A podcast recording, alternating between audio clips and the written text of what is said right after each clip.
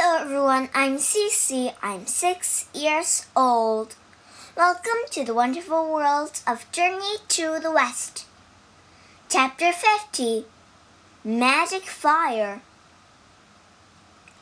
Wukong and his companions ran back down the mountain, escaping the fire. Red Boy's fire is powerful, said the monkey. We were nearly roasted, said Bajie. Wujing looked up at the mountain peak. The fire's dying down now. Yes, said Wukong, looking at the last few wisps of smoke. But he'll use it again if we go back up there. We need water, said Wujing. Then, if he makes fire again, we can just put it out. Wukong nodded. You two wait here. I know who can help us. The monkey shot into the air and flew away. When he returned, when he returned, the Dragon King of the Eastern Sea was with him. Wukong introduced the Dragon King to Ba Bajie and Wujing. I can summon rain clouds, said the Dragon King. Go back up the mountain and get Red Boy to come out. As soon as he makes fire, I'll create a huge rainstorm. The Dragon King flew up into the sky. Wukong and the others returned to the cave. Open up, Red Boy! The monkey pounded on the cave door. The door flew open and Red Boy ran outside. Return the Chang Monk right now! shouted Wukong. Never! shouted the demon. He made a fist and punched himself in the nose. Smoke and fire poured from his face again. Dragon King! called the monkey. Make it rain! Thunder rumbled as dark clouds filled the sky. Rain poured down. The fire, however, didn't go out. Instead, it grew bigger and bigger. The smoke became thick. Coughing and unable to breathe, Wukong covered his face. He saw Bajie and Wu Jing running away.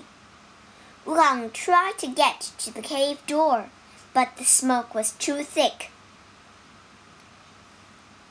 He tripped on a rock and tumbled down the side of the mountain. Splash!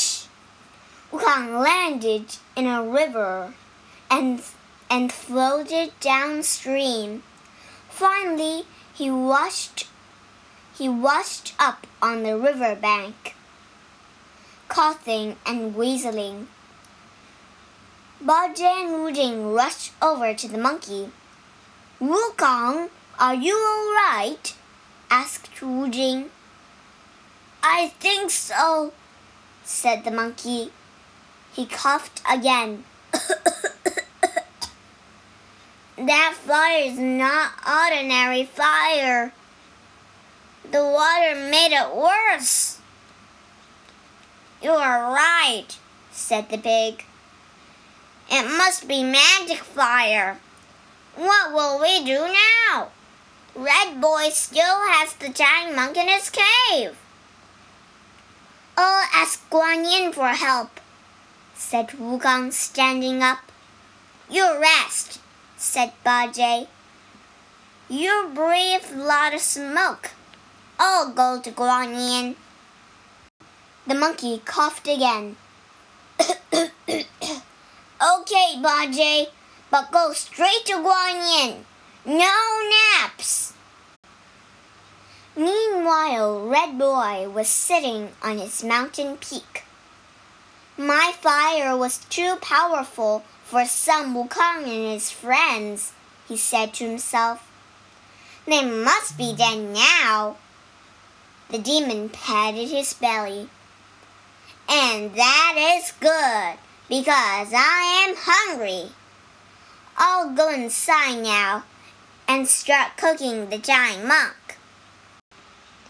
The demon stood up to leave when he st- when he spotted something in the sky. It's the pig, he said. He's heading south. I wonder why. Red Boy thought for a minute. Aha! The Bodhisattva Guan Yin lives on Mount Pulaka in the South Sea.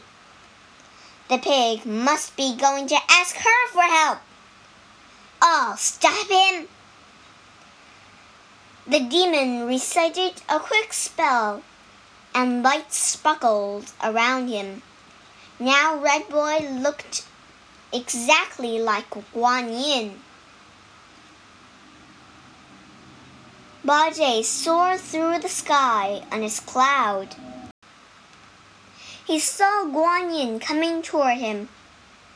Bodhisattva! cried the pig with a smile. This is a surprise. I was just coming to see you. 在注释里，我们学两个单词。第一个单词 roast，r o a s t，roast。烤，烘焙。第二个单词 wheeze，w h e e z e，wheeze，